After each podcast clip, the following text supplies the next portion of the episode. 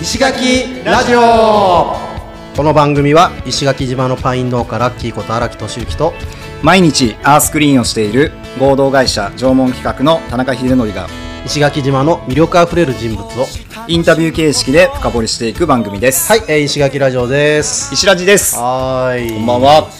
いやひヒデあれはいはい聞いてる、あスコープあ、スコープ、ん今日聞きました。あれ面白くない？あれ、超やべえっすね。あの仏。教界龍玄さんだったっけ？あのー、はいはいはいはい。あれさ、はいはい。あれなんかさ、うまあ分からないというか分かりにくいことではあるよね、なんか、まあ、哲学哲学宗教のね。だ宗教っていうよりは、うんうんうん哲学の話よねそうですね。だから仏教って、はい実は宗教じゃなくて、はいはい。哲学なんだなっていうなんかねうんあのー、話、まだまだ全然理解できてないんまだですけど。まだ最初だけって言ってたっけ？そう、聞いたの。い1話目しか聞いてないんあれですよ4話あるからね、うん。そうそうそうそう。いやもうあれさ、うん。あれ聞いてて、はいはい。なんかちょっと哲学勉強しようって。なんかね、うん。なんか宇宙からうん何からね、最近いろいろ学ぶことが多すぎですね。うん、まあみんなつながってる部分あると思うんだけど解釈の問題とかかなとは思うんだけどはいでもなんかあれが一番ロジカルにちゃんと説明できるんじゃないかなっていううん感じがすごいしてはいはいはいはい。でそのあの番組の中ではい話してたことがあって、はいはい。えっとねうん。まあその自分の苦しさみたいのははい。自分をこうメタ認知することで、うんうんうんえー、と苦しいモードに入らないようにはいコントロールすることができるみたいな話があって。でその流れで、はいじゃあフィジカル的にはどうなみたいなその例えば痛み？はいはいはいはいはい。痛みって、うん。そういうメタ認知でなんとかなるんですか、みたいな質問があってほうほうほう。で。それに対して、はいはい。い、やそれが、はい。実は痛みもみたいな。ええどういうこ X 軸 Y 軸 Z 軸のその座標でこのここの痛い箇所が、はいはいはい。あのどういうふうに痛いのかみたいなのを、うん。こうしっかりこうメタにするととほうほうほうほう。それがきっちりできると、はい。痛みはなんか、はい。意外と克服できるみたいな。話があって嘘でしょ。そうなんよなんか。そんなんがあってさ、はいはいはい。でそれ聞きないがらはい。作業してたのよ、今日、はいはい。パインのうん。苗を取る作業だったんだけど、はいはい。取った苗の、うん。葉っぱとかをねちょっとうんうん。大きいところを切らなきゃいけないわけ、はいはいはいはい。葉っぱを切って植えやすくするんだよね、うん、ナイフかなんかで。うん、うんと鎌ね。鎌で。鎌で、はい。で聞きながらやってて、はい。親指の先っぽスポーンってね 切り飛ばして やばっと思ってもうほんと肉がえぐれ,、えぐれてる感じ。え、それ、今そんな笑ってられるような状態なんですか？で、はい。そその話を思い出したわけ。ああ、その、した時あ痛てと思ったんだけど とりあえず血止めてみたいな風に、であの血止めて車戻りながら、はいはい。どうすかなどうすかな血止めようかな、あそういえばこれメタ認知したら痛み弱まるって言ってたなと思って。ちょっとね、うん。あの意識してみたのよ。はいはいは聞くかも。い。マジで？もしかして。え？えなんか、うんうん。あ行ってえな行ってえなと抑えながら移動してて、うん。でその思い出してから、はいはいはい。意識を切り替えたのよ。あーここの指先のあたりがなんかじんじん。痛いなとか。ちょっと俯瞰してというか。そうそうそう。なんかじんじん痛い感じだな、でもなんか死ぬほど痛いわけじゃないしみたいなのをなんかこう面白。ちょっと、はい。あのメタ認知しながらはいはいはい。考えてたわけ、い。なるほどなるほど。したら本当になんかね、うん。痛痛みっていうなこう痛いっていう感じじゃなくなったんだよな。るほどなるほど。何なんだろうとかあれあれすごいわ、すごいですねな。んか歯医者とかでも使えるかもしれん確かに確かに。ねしかも、しかも超タイムリーやないですか そう。そうそうそうタイム聞い聞いてる もうね 3, 三回し目なんだよ俺聞くのがああ、うんなるほどなるほど。いや、一回し二回し聞いてで、ま、もっと理解したいと思って、ね3回し目聞いてんだけど、はいはいはいはい。それちょうど聞いてる時にやっておお来たと思っていやあれ聞くかもしれんよ。僕も今度じゃあ怪我した時やってみますね。あいやもう本当に、うんやってなんかますやってます。皆さん本当試してみてください、はい。なんかまあでも俺そもそも、うん。そもそも論なんだけど、俺はいはい。そもそも俺痛みに強いんだ強いっすね。そうそうそう。なんかたまに傷だらけてきただかりしますよねらなんか その痛いのに冷静になれるぐらい痛みに強いっていうのもあったのかもしれない,、はいはいはいなるほど。うん。だ割と俺の個性みたいな、特性みたいなのがあったかもしれない、はい。はいはいはいまあでもちょっと皆さんなんか痛い時うん。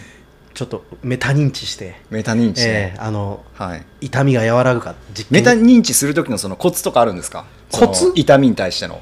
あなんかだからはい。X 軸 Y 軸座標軸でそはいはい。の痛い箇所をなんかこうん。う見るみたいな感じ。3D みたいにしてだだから、うん自分から気に離してるってことでしょそれってもう。なんかはいはい座標はい。はいでこの座この辺の座標の中のこ,、うん。この指のこの辺が痛いみたいな。ああなるほどなるほど、うん、でどう痛いみたいな。なんかジンジンするな、はいはいはい。血はあ血出てるねみたいな感じ。そうそうそう。そういうことか。なんかイメージ的にはそういう感じ、はいはい。わかりました。でやってた俺は、ぜひ皆さんもたぜひ皆さんも。試してみてください。試してみてください。はーい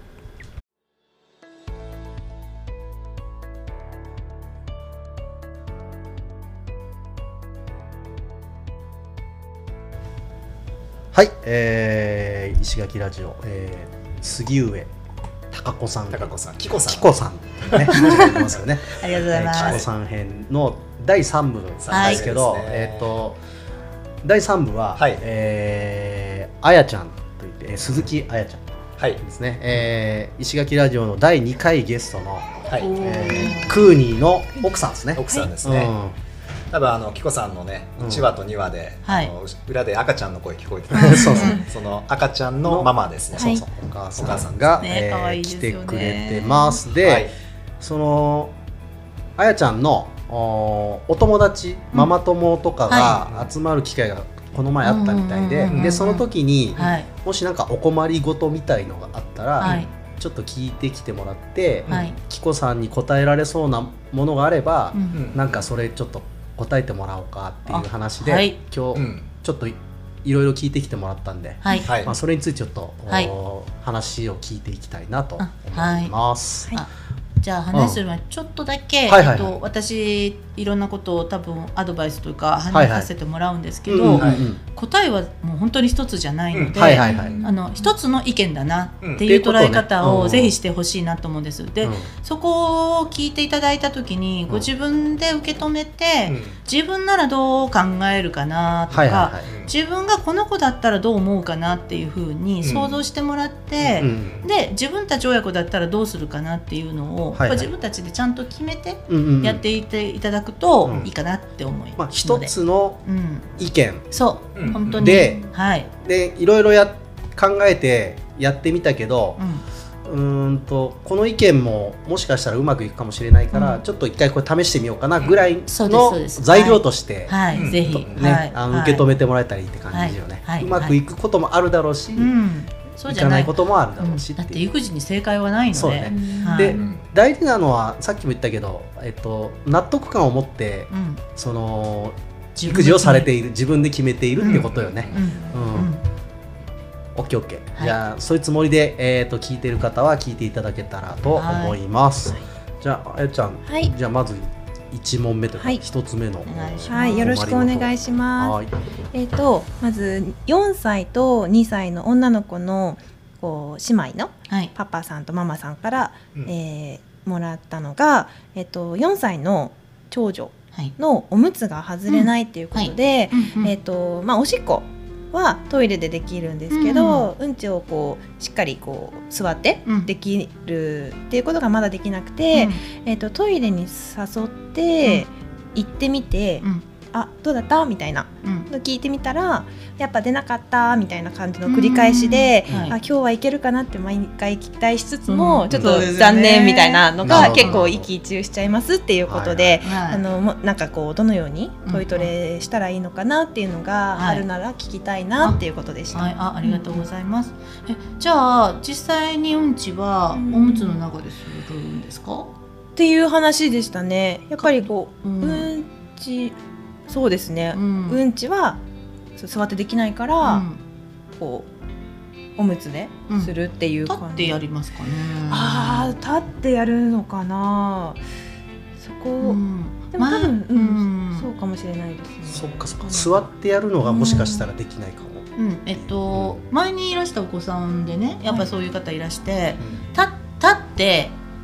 こうカーテンとかに手でこうやって捕まって、うーんってやるとできるはいはいはい。っていうお子さんとかは結構いらっしゃるんですね。んで、私あれ見て思うのは、多分しゃがんだ時にお腹に力を入れるっていうのが何らか難しい要因っていうのがあるかなと思うんです。うんご本赤あのそのお子さんご本人が力が入れづらいわっていうのが1個あとそういうふうにトイレの環境がしあの力入れられる環境になってないわっていうのが二つねあとはもしかしたらうんまあでもこの人は別にねあのうんち出る時にな泣くとか嫌がるとかそういう感じではないか違いま、と思いますけどお子さんによってはその出る時にうん結構痛みとかがすごい強くってだからその格好ができないとか、まあ、いろんな要因があるんですね。はい。だからそこをまずどれかなっていうのをうん。ちょっと観察していただくのが一個、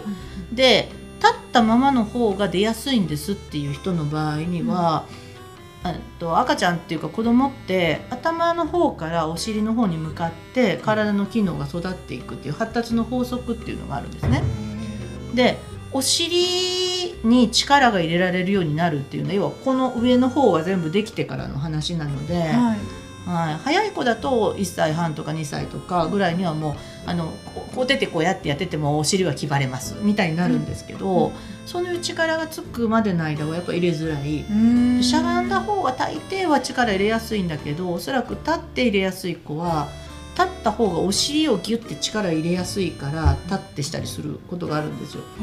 としたらトイレをないけいけた？いけた？ってあのお互いにプレッシャーになるよりも、お尻に力を入れないとやれないような遊びをいっぱいする。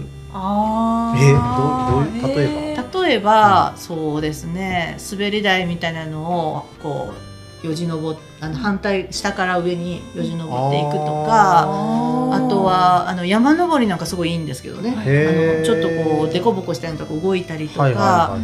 えーっとこういう椅子の下くぐったり、はいはい。はいそれからそうですね意外にぶら下がったりっていうのもいいですけどね。筋力をつけるっていうそう発想。筋まあまあ筋力をつけるんだけども、体を何かをするときに、例えば手を動かす時って手だ手だけが動いてるわけじゃないんですよ。こうやって手を動かす時には、はい。うん、とまずお尻安定してないとこの姿勢が保てないじゃないですか。背中とお腹の筋肉使えないとこうこうなっちゃうじゃない？なるほど。グラグラしちゃうじゃないですか、ほな手使えないですよね、まず胴体がお尻それから背中とお腹、うん。しっかり安定して動かせるよねってなったところで肩腕が動いて手首が動いて指先が動くから手で物取れるんですよね。でそこが言っても全部つながってうん。こううっていうことを別に考えないでやるじゃないですか、はいはいはい。でそれがつながってない場合にはある意味考えないとできなかったりそれするためにすごい無理したりするんですね。なので、うん、と多分そのつながりがこの辺までにもしなってるとすると、上半身だけ。ここうそう上半身からお尻の部分、うん。そして足の部分までがしっかりとこうつながってうん。使える体になってしまえば、はいはい結果としてう、んお通じするって全身運動なのでつながってないと出ないんですよね。うん。ができるようになるからうん。だからそその力をつけるのには、意外に四つん這いの動きがすごく役に立つ。へえそうなんだね、うん、なので、そんなのをいろいろやってもらう。やってみると。もしかしたら。そうそう。でそこをやるときに親御さんが「これくぐってごらん」はねブーなんです。ブーえー、あなんだね。こう、うん。あバッと見たら「あーそこくぐりたい!」って言って本人が自分で突進していく、うん。私たち環境設定って言うんですけども、うん。そういう状況を作ってあげる必要がある。かな。だからちょっと工夫必要ですけれどなるほも、うん、やると面白い。考えあります 本当ですね。ねそっからそこに行これくみたいな。あれだよねそのその事柄の解決法というよりは考え方の学びな気がするこれは。でまあその細かい知識のところは確かに補足いるんだけど、うん。でもどっちかっていうとそういうふうに考えていろいろ対応していきましょうみたいな、うんうん。その考え方を学ぶ感じがすごいするから、うん。なんかそっちの方もなんか,、うん。かね、意識しながら聞いてもらえたらなと。あそうですね、あそれで言うと一つ面白い偶話があるんですね、うん。多分インドのお話だと思います。はい。7人のあの盲人と象っていう逸話があるんです、はいはい、目が見えない方が大きい象の周りに7人います、うん。はい。1人は尻尾一人は耳うん。一人はお腹の下うん一人は足はい一人はえっと鼻とかまあ象のいろんなところを触ってるわけです。はい。そうするとあの尻尾触ってる人はうん「これ枝だね」とかうん。足触ってる人はうん。これ大きな木がある。うん。あのお腹の下にいる人がん。洞窟だよとかそれから耳触ってる人が大きな葉っぱが動いてるとかうん。鼻をこれ蛇だね。うん。あと背中に乗ってる人大きな山に登ったよ。うんっていう逸話があるんです。うん何が言いたいかうんっていうとうん私たちうん見てるものがそのものとは限らないよね。っていうこととなるほどなるほ見てるうん全部が見えてるわけじゃないよねどそうだね。っていう逸話なんですね。私それすごい好きで例えばあのそれこそお子さんがねはい。うんちが出ません。うん。ちが出ませんっていう現象があるけどううん。んちが出ないっていう事実はまあ事実なんですけどうん。結局その背景に何があるかが分からなければうん。解決の方向にはやっぱりいかない。うん。ですよね、でその背景は結構いろんなものがあるので、うん。発達なのかよかんあの環境設定なのか、うん。本人の気分なのか、例えば親御さんからもしかしたらプレッシャーなのかとかそこがあこういろんなこうところから見えたら、あじゃあそこにちょっとトライしてみようってやれるじゃない。で違うん。ってたら、あこれじゃなかったのかじゃあ放課しようっていうふうににやれるんだけど、うんその一つの現象だけにこだわってしまうと、じゃあそういう時にはこうしたらいいですよああしたらいいですよってなるのでうまくいく時とうまくいかない時がもう絶対できるから、でうまくいかない時にはうちの子には違ってたわっていう感じぐらいだったらいいんだけど、ちゃんとやれないじあの自分が一生懸命やってることになかなか子供が答えてくれないと、お母さんは子供が可愛いがゆえに、この子が悪いってなりがちなんですね。でそれはそれかもしくはもう自分が悪いっていうふうにお互いを責めてしまうもういいこと何にもないんですよ。なんで別にそんなことないんだよって。ああのお母さんがこの子を好きっていうことはいつまでも変わらない。おその子がやっている行動が気になるんだよねっていうところもやっぱ分けて考えたいし、そのやってる行動にはいろんな背景があって自分がこうかなと思ったことがそれとは合ってるとは限らないよねっていつも思っといた方が気持ちはすごい楽、うん、かな。だよね。うん。本当そう思うわ。なんかあこれダメだった。じゃあ次これ試そうぐらいな感じでいろいろやってってうん。考えながらいろいろやっていく中でうん。なんかあこれだったんだっていう、うん。でも多分そうやってやった経験って、うん。え誰かに伝えたらすごい有用だったりするね。そうですね。いやこれ試したあれ試したとかさ、うん。そういう話もできるじゃん、うん。なん。か、うん。うんそう。でそれ試した時になんでそれを試そうと思ったのかがくっつくともっとそうだよね。その想像したこと、うんうんどういうじゃないかなと思ってやったら、これは失敗したけどこっちはいけたみたいな、うん。ねえねえねうん。えなんかそういうのいいね。なんかみんなで話し合ってとかね、そうですね。えーあじゃあ次行こうか。あ、うん。はい。えっ、と次が、えっ、と小学校4年生の女の子、はい。まあ三人兄弟の一番上の子はい。なんですけど、ちょっと徐々に反抗期がうん。こう始まって、うん。ちょっと片足突っ込んでるっていう感じで。おー。はい、言葉のこう言い合い、はい。ママとの言い合いがすごい多くなって、うん。まあ、時にこう本気の喧嘩をすることがあるっていうことで、はい。うんで娘ちゃんはこう怒り作れて、うん。もうな寝ちゃって、で起きたらもうケロッとこう切り替わってる気分が、でもママ自身はこうモヤモヤして、まだまだ まだまだこうなるほどなるほど。なもうさっきのとかっていうのをうんこう整理がつかなくうて、ん。でモヤモヤしてしまってまたこう喧嘩になる。うんでその時の反応、うん。反応というか対応か。うん。反抗期の対応がすごいちょっと困ってますっていうことでそうなんだ。いただきます。そうですよ。よねそう反抗期イヤイヤ期とかまあはいはいはいはい。い、うん、絶対来る壁ですよね。でそこはそこが乗り越えられたらやったねっていう感じなのうん。ですごい大事なところかなと思います。うん。まあ、わ分かりどうだろう分からないかもしれない。そのかあの長女さん、はい。23歳の頃にイヤイヤ期とかありました？あ多分あったはずです。うん、45歳ぐらいもややこしかったですかね。ああそうなのかな。でも多分うん。3歳あ三人兄弟で、うん。でえー、と何歳違うんだろう2人目が小1なので、うん。の男の子。3年か。うん、2、3年ぐらいそうですね。そしたらね。うん。多分それぐらいの時にうん。生まれてるっていう感じで、うん。うん、イヤイヤ期のことはちょっと聞けなかったんですけど、うん。うんうんうんでもママの感じ見てると、うん。多分3人とも今うん。2歳の赤ちゃんというか、お子さんが、うん。えっと、イヤイヤ期ちょっと始まってる、うん。みたいな感じなんで、うん。結構余裕があるママさんなので、うん。なんか多分3人とも経験してるのかなっていうのはあります。うんそこれをお聞きして今私が思ったのは、あのお母さんすっごい子供との対応お上手なんだなって思いました。そうそれはすごい上手でうん。見ててもえすごい。それ全然わからないね。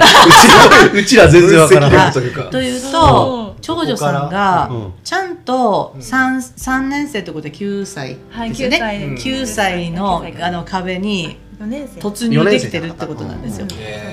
と人間ってそういう段階が何回かあって、1回目がだいたい23歳ぐらいのイヤイヤ期で,、でその次が45歳ぐらいの俺自分でやりたいぜ期で、次が9歳ぐらいで考えられるようになったんだけどでさでその次のでっかいやつが思春期なんですよ。ああ、そうなんだちゃんとあるね。んです4段階ぐらい。そう。へー。でそれぞれの段階で、う一番初め例えば3歳23歳だったらあ、まあ、うん。2歳ぐらいか、だったら初めて自分で歩いて親から離れました、うん親と違うことを見るようになってきました、うんえなんか自分っていろいろできる？うん。でも不安っていう感じなんですね。うん。その時に親御さんがうその後ろにデーンっていてくれて「うん。いいよ行っておいでいつでも帰っておいで」っていうふうにいてくれると、行くけど「えー、怖い」って帰ってくるっていうことができる、それを繰り返すことで、まあ、自立していく。次の壁あの段階に上がっていくんですね。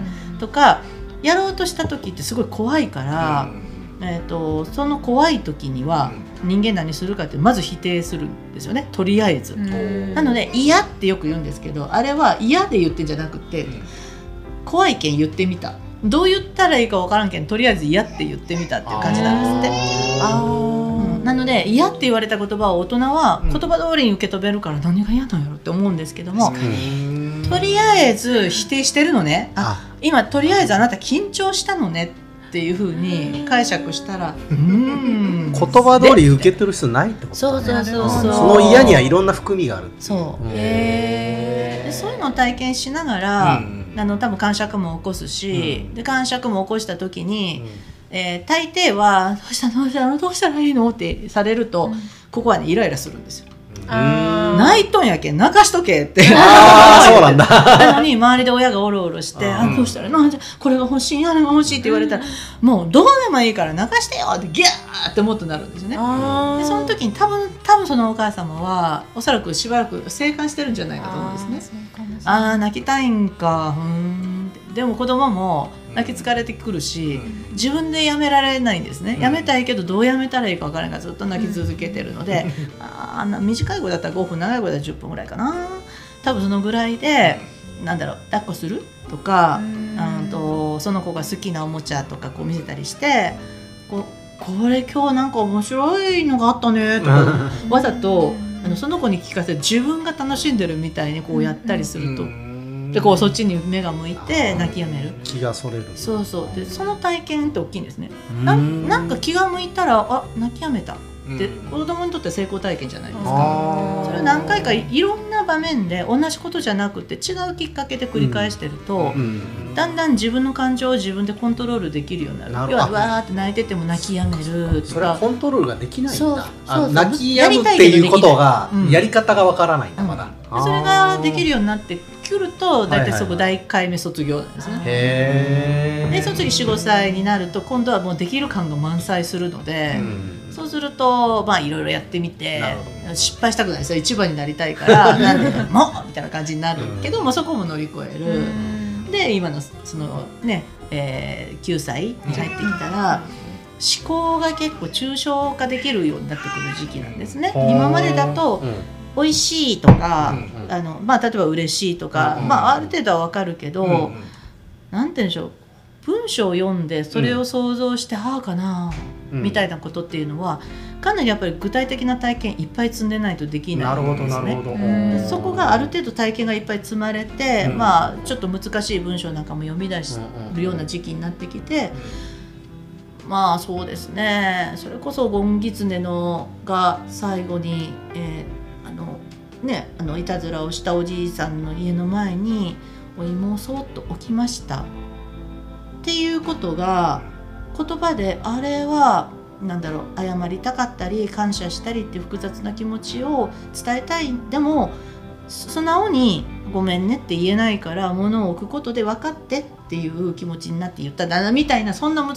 しいことなるをほどね。言える。でそれって他にもあるよねとかっていうことやれるようになるのがその時期なんです。よ。うーん人の気持ちをちょっとおもんばかれるような。ような感じ。だから逆に言えば自分も分かってっていうところもあるから、あはいはいはい。おそらくお母さんと何かやり取りしてる時にうんお子さんは一生懸命自分の持ってるボキャブラリーでどうにかならへんかでいろいろやる。親はその言葉を真剣に受け止める。なるほどね。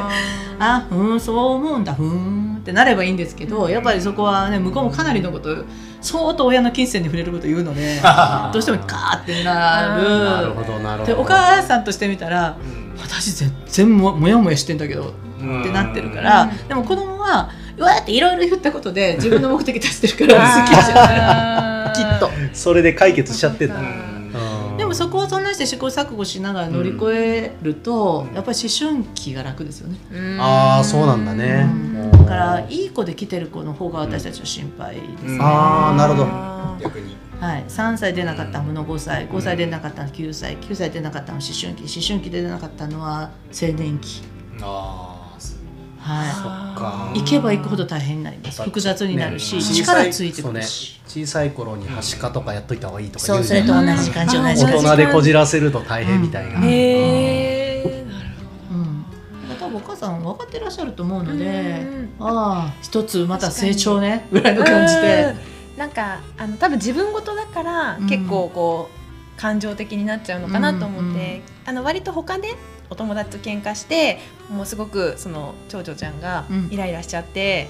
っていう時にすごい話を聞いてあげたりとか分かってあげるっていうか一番の理解者であるっていう姿勢がうん。すごい感じるお母さんなので、ああなんかそれであこそのこその子はうん。こう思ったんだねっていうのをちゃんとこう理解して、あの私とかにも話してくれるというか今のはこうこうこうでこうだったからごめんねとかっていう話をちゃんとこう本人も聞いてうん。やってるっていうのはすがすごいこう見てるのでいやすごいなとは思ってあのいるんですよねいつも。あそれで今一個思い,、ん思いついた提案です、うん。えーそのぐらいだったらね2人で紙とかに何か言われたら全部書くんですよそのまんま、さっきのホワイトボードミーティングじゃないんですけど、はい、うん、だってさこうじゃないなって言われてもそうなんだねってこうやって書いていく。自分が言ったことも書いていく。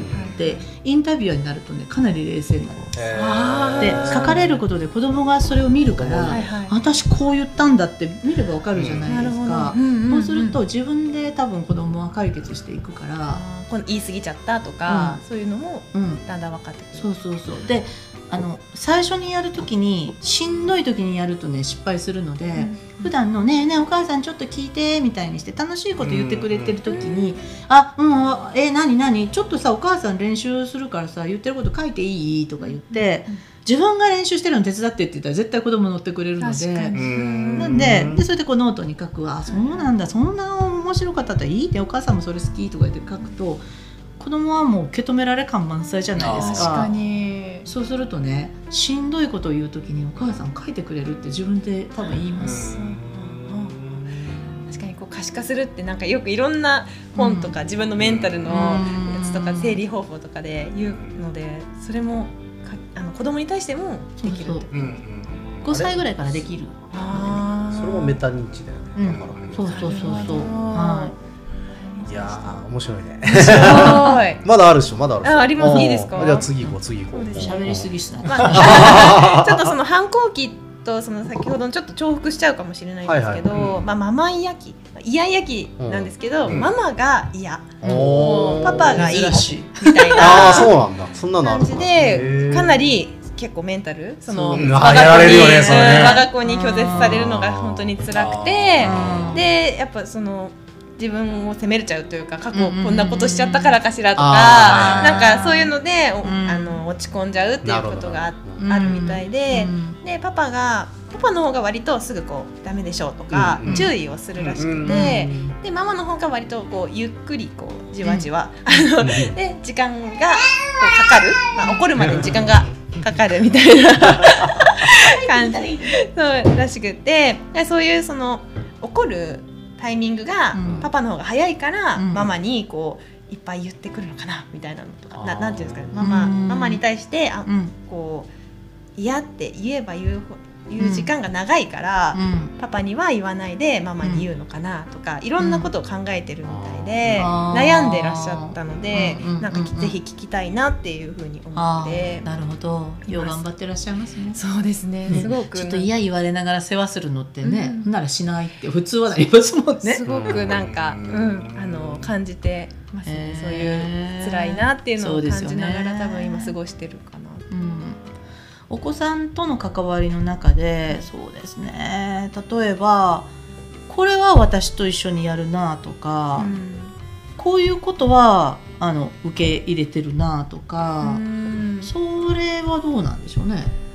それどうなんでしょうね。まあ多分ママ最近なんか結構いやいやど。ああお料理うん。とかは手伝ってくれるっていう風な話はあって、うん。結構4歳になってうん。割とこういろいろ手伝えるようになってうん。すごくそのお母さんもうん。お子さんも楽しく料理は手伝ってくれるっていう話は聞くのがありますかうね。ん。例えばパパとお子さんが、えー割とこう楽しく関わやってるっていうのにどんなことがあるかとか、あーママとお子さんが楽しくやってることにどんなことがあるかっていうのを、うん。多分パパと一緒に整理してみるのが一つかな。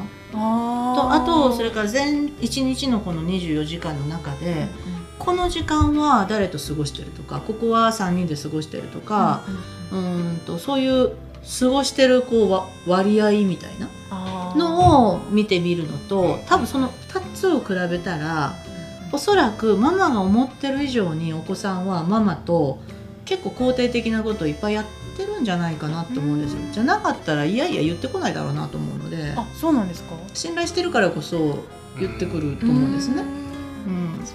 うん。うん。だからそこが例えばパパとママのとのその関わり方にすごいこう差がある差があるというかそうやることに差があるっていうの、まああのなんか遊びはパパでなんかのお世話はママでみたいな赤ちゃんだとそんななりがちだったりするじゃないですか。なんかそんな風な感じで役割が結構明確にガーンってもしなってるとしたら、その中の一部をスイッチしてみるっていうのも手なのと思うんですよ。あスイッチ。うん、パパがやってるこれをうん10やってるうちのはいはい。2つぐらいママがやる、うんママがやってる10のうちの2つぐらいパパがやるとか、うんなんかそういう試行錯誤をやってる中で、あのお子さんがそうやっていう要因背景多分見える気がするんですよね。その人が問題なのか、うん。そのや一緒にやる行動がそこがね、あの見えないと何とも言えないなってなるほどな。る思ったん。です。なんかその女の子4歳の女の子は結構割とルーティーンが安心するみたいで、こういつもこうがいいっていう感じがうんすごくあるみたいなんですよ。うんなので例えば土曜日にはこうしてこうして、うん。こうした方が、うん。あこうするのがもうルーティーンみたいなのが決まってて、うん。だからあのそうじゃないと嫌みたいなのがすごくこう、ギャン泣きしちゃう。だから多分ママうんとパパもうん。いつもと同じようにするのを結構心がけてるっていう感じが見受けられるなっていうのはあってそういうのでもこうスイッチしてみて挑戦するっていう感じですか、それもいいかもしれないしあでもねうん。うんとじゃあそのずっと決まってやってるのがどういう感じなのかを一回整理してみられるといいと思うんです。よ。多分細かくいろいろあると思うのででその中で、はい。とお子さんが同じのがいいわってなるのに人も工程も時間も場所も同じがいいのか、うんここが同じだったらあとはどうでもいいのかとはいはいか、はいいろいろあると思うんですね。どうでもいいとこをスイッチするんですよね。なるほど。どうでもいいところを、まあ、まあ最初はね。でやってるとこれじゃないと嫌っていうところが結構変わっても大丈夫になってくるのであその段階をそれこそスモールステップでー踏んでいく、うん。あこれでできたね。あれでできたね。別に大げさに子供に言う必要は全然ないので親が2人で後ろで「やったね」ってガッツしてればいいと思うので。タッグ組むみたいなそう感じで。そうそうで多分なんとなくですけどパパと具体的な話されてるんですかね？あもうそのご夫婦はもうかなりあ話をされてて、なのであのすごくこうケジュールだったりとか、うんいろんなうんことを共有してて、子育ても本当に2人でやられてるような印象で、2人お子さんいるんですけど、うん。もうしっかりこう役割分担というか、あと自分たちの一人時間とかっていうのも、うん。しっかり時間もうんこう分か分けられてるお互いにうんお互いにこううん平あ等で。大丈夫ですね。うん、いるっていうような形がすごく私外から見てても思うので、そこはできてるかなっていう。そしたら話もスムーズに進むでしょうし一回見つめていただいて、はい。あと今ねもうあの下にお子さんがいらっしゃるっていう話だ、ごめんなさい私そこちょっと失念してたのでもしかしたら下の子お母さんが構ってる時に言ってる可能性がなきにしもあらずかなってちょっと思ったんああはいはいはいはい。ああそうかもしそうなのかな。ですよ私は？みたいな。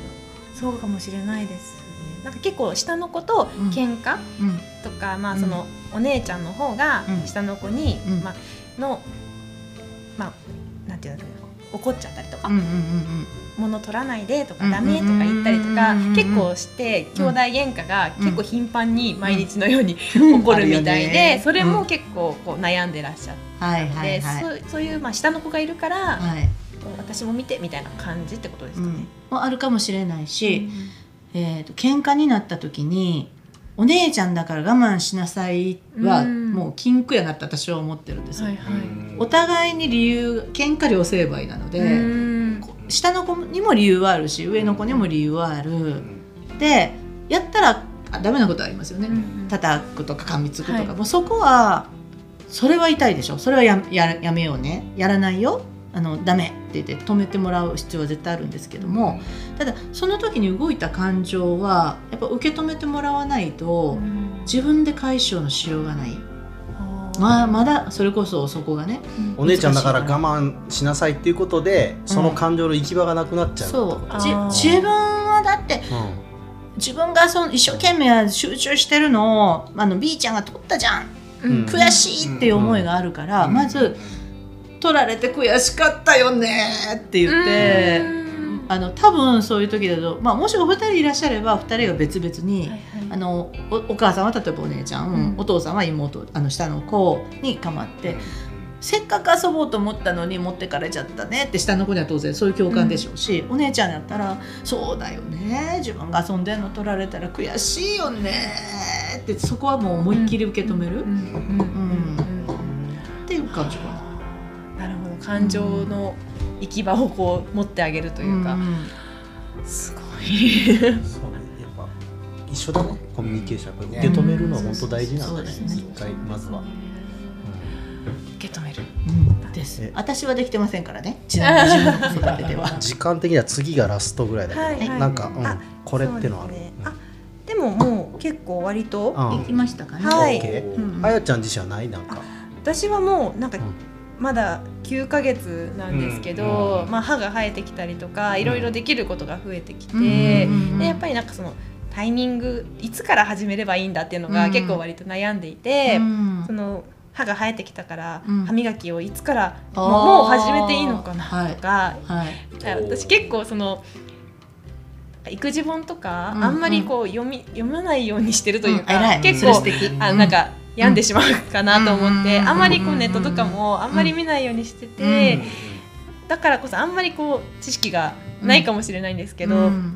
いつからこう歯磨き始めようとか、うん。卒乳を考えようとかそういうのをどうしようかはいなっていうのは今悩んでるかな。例えばじゃあその歯磨きっていうと,、えー、とそうやって悩んでるの？もうちょっと詳しく教えてもらっていいですか？あなんかあのまあ風の噂で聞いたのだと、まあうん。早いうちからうん。ガーゼとかで口の中に物が入る感覚をうん。覚えさせた方がいいっていううん。話も聞いたし、うん。もう生えか生えてからでいいわっていう話も聞いたし、うん。食べるものが変わったらうん。ややった方がいいんじゃないとかっていうのも、なんかいろんなことを聞いているので、どうしたらいいのかなっていう。うんそこは悩んでるのは例えばどんな感じ？悩んでる。うんなんかその歯ブラシ。うん。歯ブラシって、うん。いどいつから始めた始めたらいいんだろう？ああなるほど、え悩んでる。なんて言ったらいいんだろう。うんうん。うん、歯ブラシの役割ってどんな感じやと思います？まあ、その食べたものをうんうん。書き出すっていうか、うん。きれいにするうん。役割うんうんうんうんうんですよねうんうんうん。ってなると？ともう始めていい離乳食。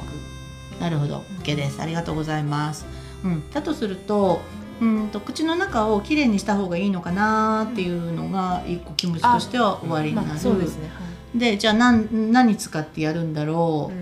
う、いやいつからやるんだろうっていうことですよそうですね。もうあ。何から何まで。うん、ありがとうございます。だとしたら、うんとやりたいと思ったらやってあげてください。で、えっ、と口の中って実はすっごい敏感なんですね。なんて言ったってここから物が入っていくから、すごい関門なんですよ。入っていったものが毒だったら死ぬので、はい。これ絶対大丈夫っていうのをこのこの辺とか目もそうだし、えー、と五感で匂いとか触った感じ舌触りとか見た目とかにで全部感じて、うん。これなら食べても大丈夫かなって経験の中で思ったものを口に入れてみる。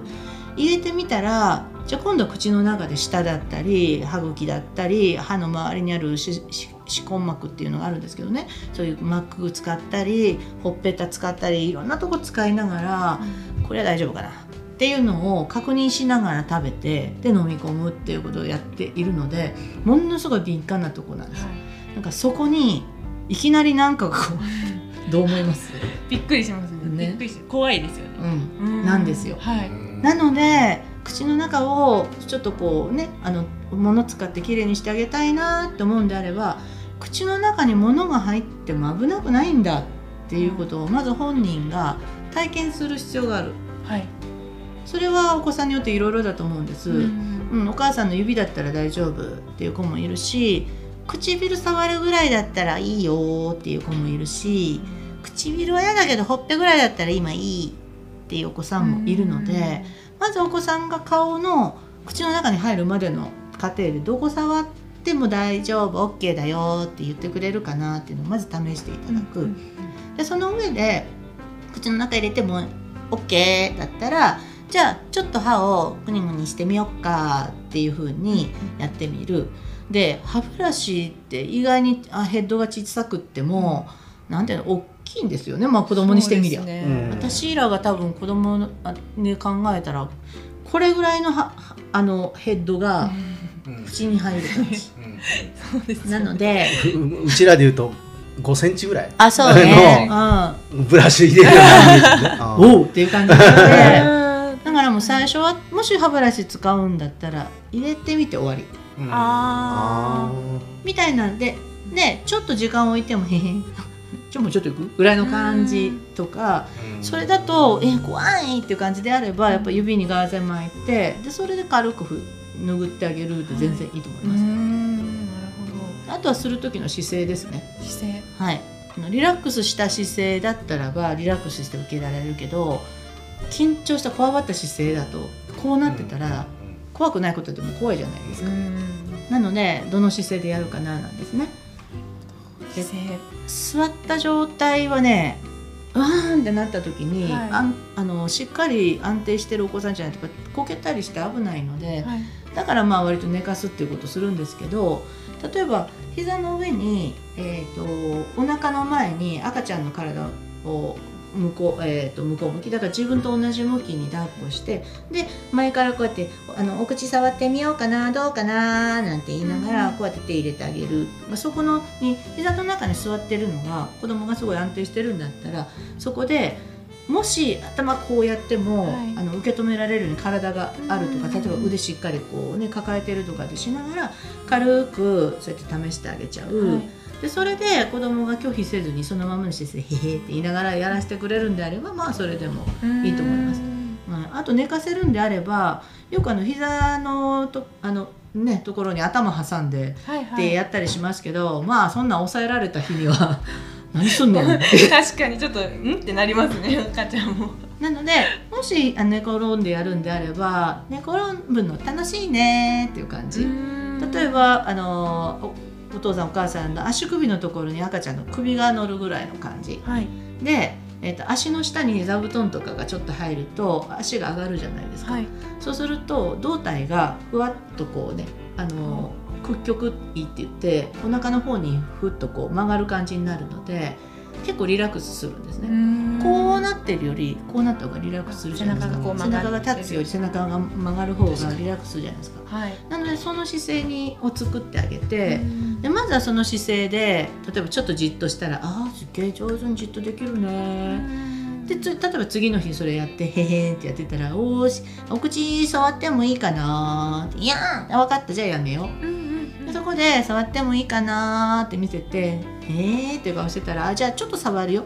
唇さんかわいいかなー」とか「お花さんどこかなー」って必ずその部位に声をかけながらうん。触る。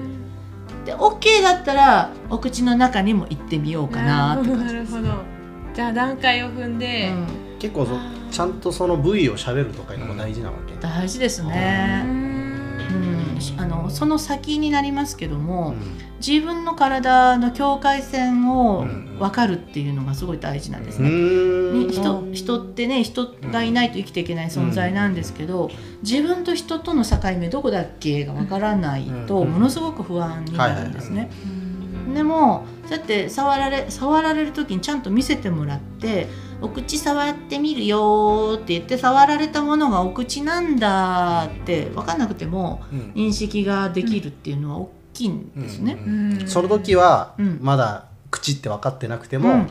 なんか記憶でやっぱそういうのそうそうが残ってる。そうそうでいつも同じ言葉でそれされたら「あれ口っていうやつなの?」っていわゆる言葉という記号を覚えるわけですよ。うん。はいはいなので、うん。はい、なんで「お花だね」とか「ほっぺちゃんかわいい」とか。う、ん。そういう声かけは大事なんね。大事ですね。言葉を覚えていくんだね、うん。言葉とその場所。うん。言葉が示す場所よね、うん。一致していきますね。やってみます。はい。うんいやー面白いね。い。っぱいもう聞きたくなっちゃう。時間的にはもうはい。結構いい時間なんで、あこれで終わろうと思うんだけど、はい。はい。えっとあじゃあキコさんうん。キコさんの、うん。その今話したような話じゃないかもしれないけど、はい。なんか本があるんでしょ？はい。あうん。ありがとうございます。うん。はい、えー新版、うん。お腹の中からは始める、うん。ベビーケアっていうまあうん長い名前のうん。本がありまして、あはいはい。すいませんありがとう。ぜ自分の本のくせに題名を間違えました。あ答えもう一回言います、はい新版、うん。お腹にいる時から始めるベビーケア、はいはいはい。はい、っていう本がありまして、うんえっと、NPO 法人母子フィジカルサポート研究会のうん。吉田敦子代表とうん私と2人でうん。書かせてもらったものなんです。はいはいはい最初に出たのが2012年でああもう10年弱、はい。今新版になったのが2018年なんですけなるほどどもあとそこから第3冊まで来てうん。一応今のところなるほど。1万8000部ぐらい。あ結構出てますね。はい。細お々息長くやらせてもらっていやます。やっぱ需要あるよねでもね。そうねですね。ありがたいことにね。帯に誰か乗ってるんでしたっけ？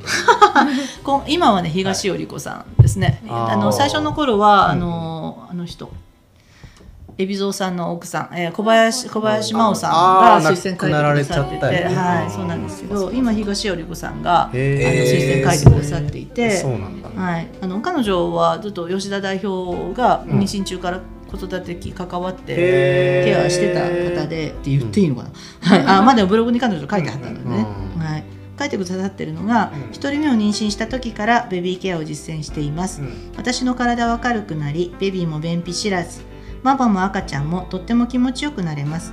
ママが元気だからこそ赤ちゃんも元気でいられるもの、うん。お母さんたちのバイブルです。っていうふうに書いてくださってすごいありがたい言葉で、はい。はいはいはい、うん、なんかそんな難しいこ難しくはしないようにしようっていうのでかなりあの頑張ってさせてもらって、うん。はい、あの妊娠中のママの体が整うことは、うん。やっぱお腹の中にいる赤ちゃんは暮らしやすいので、なるほど。いっぱい運動ができて生まれてくる準備ができるので、そのためにママは体整えしましょうねやると結果として例えばあの腰が痛いとかおしっこ漏れるとか、っていうようなにあのマイナートラブルって呼ばれるような不快な症状っていうのは結構変わってくること多いですし、はいはい。あと安産にまあつながるっちゃつながります。産後も割とスムーズにそれなりにあのいけるっていうところはあるのでうん。やるといいなっていうのとあと実際にお生まれになった赤ちゃんがこんな風に育っていくからその育ちに合わせて赤ちゃんを読み取りながらいろいろ試行錯誤しましょうよ。その時にはこんな風に考えるといいんじゃないですかっていう感じで書かせてもらってます。はいそんな書籍があるのでこれもまあ情報はみんな概要欄にあ載そうですね。せておくのあでありがとうござい。ぜひ皆さんそっちをチェックしてください。はい、えーあと、まあ、さっきも言ったそのキコさんはがい。いろいろズームとかでやっていることもあるし、はい、そうですね。ね。はい。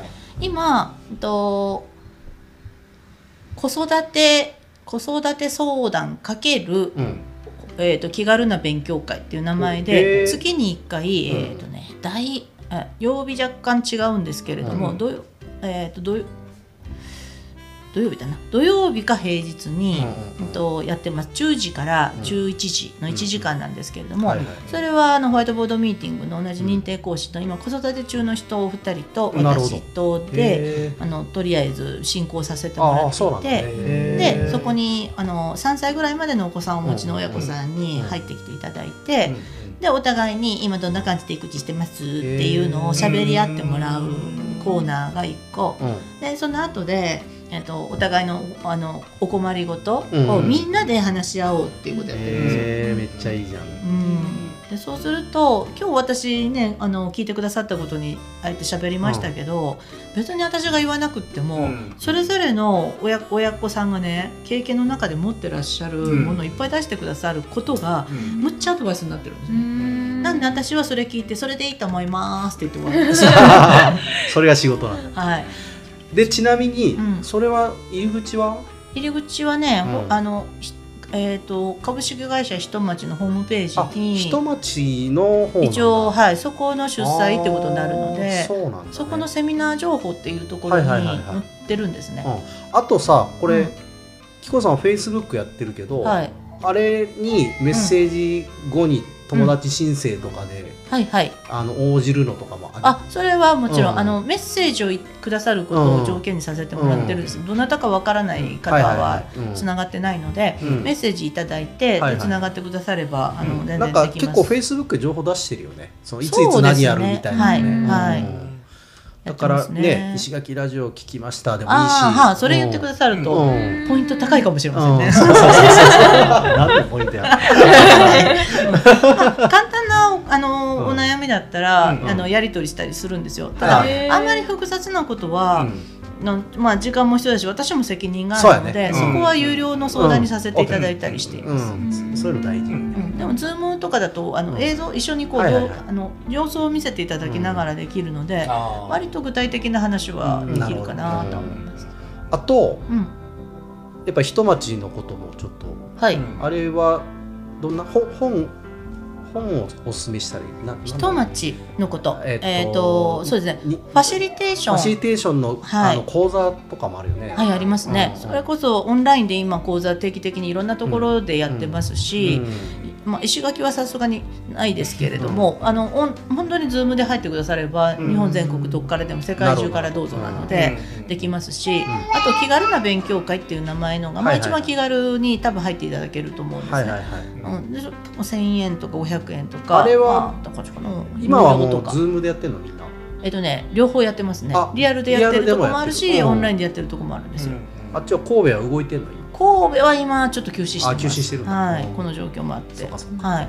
なんですけどあのご要望いただけあのまあやってもいいんですけどね。その、まあ、子育てかけの分だったら私うん。そこ参加してるので、なるほどなるほど。あのぜひ来てくださったらと思いますし、人町のもじゃあ一応リンク貼っとこうね。ああそうですね、う。ん。それありがたいですやいやねもうすごいいい技術だと俺も思ってるんで、はい。はい。あのこれを機にはいそうですね。興味がある人はぜひ、うんうんあの参加してみるっていうのもですね。すごいいいと思います。はい、いろいろ話聞いちゃいましたけど、うどうした？ありがとうございました。高あ高野紀子さん。いやなんか本当にこんな経験初めてさせてもらってうんうんはい。あんまりなんかそのラジオで喋ってるっていう感じじゃなく、うん。普通にいつも通りに喋ってるっていう、はい、全然き、うん。緊張してない私は何、うん。みたいな感じでしたけすどすごい楽しく喋らせていただいちでもゃいました。いいでしょ？なんかこういうのも、ううん。はい。まあなんかもし感想あったらはい本当リアクション欲しいよね、あそうですね。ああ、あそうですね。りがたい。嬉しいですね。はい。ぜひぜひあのチコさんの方でもいいし、うん。はい。うちらのまたツイッターとかフェイスブックどっからでもいいですよね。はえーっとこれを上げフェイスブックに上げた時のコメントでもいいし、はい。なんかうん。何らかのリアクションもらえたら、うん。はい。うん。まあぜひキコさんにそれをお伝えしたいしありがとうございます。うんそうそうそうそうそう。はい。もし需要があれば、はい。あのやりなさいって俺が そうポッドキャストやりなさいって俺が言うんで、はい。はい。あのやるの最初戸惑ってたら、はいはい。また石垣ラジオでズームでつないで、はい。うん。このお悩み相談してもいいし、そうですね。まあそんはない。皆さんの要望があれば、まあそういうのも考えたいと思うんで、まあぜひリラあのリアクションをなんかフィードバックをくれると。非常に嬉しい。僕らはねやっぱ。えっとそれぞれが生きやすくうん。はいなるのがやっぱ一番いいと思っそうですてね。やってると思うんですよね。はい。そうですね。なので、はい。うんそんな感じで、えーまあ今日は本当、はい長い間話をお聞きしちゃいましたけども、ありがとうございましたた。でキコさん忘れちゃいけないのはこの後が本番なんで、はい。はい。この後の懇親会が本番なんで、はい。はい。そうでしたね。はいそうそうですねえー僕らはそこれから楽しんではい懇親会をさせていただきますけども、えー皆さん本当、えー長い間来てくれてありがとうございました。ありがとうございましたありがとうございましたぜひリアクションいただけたらと思います。はいよろしくお願いします。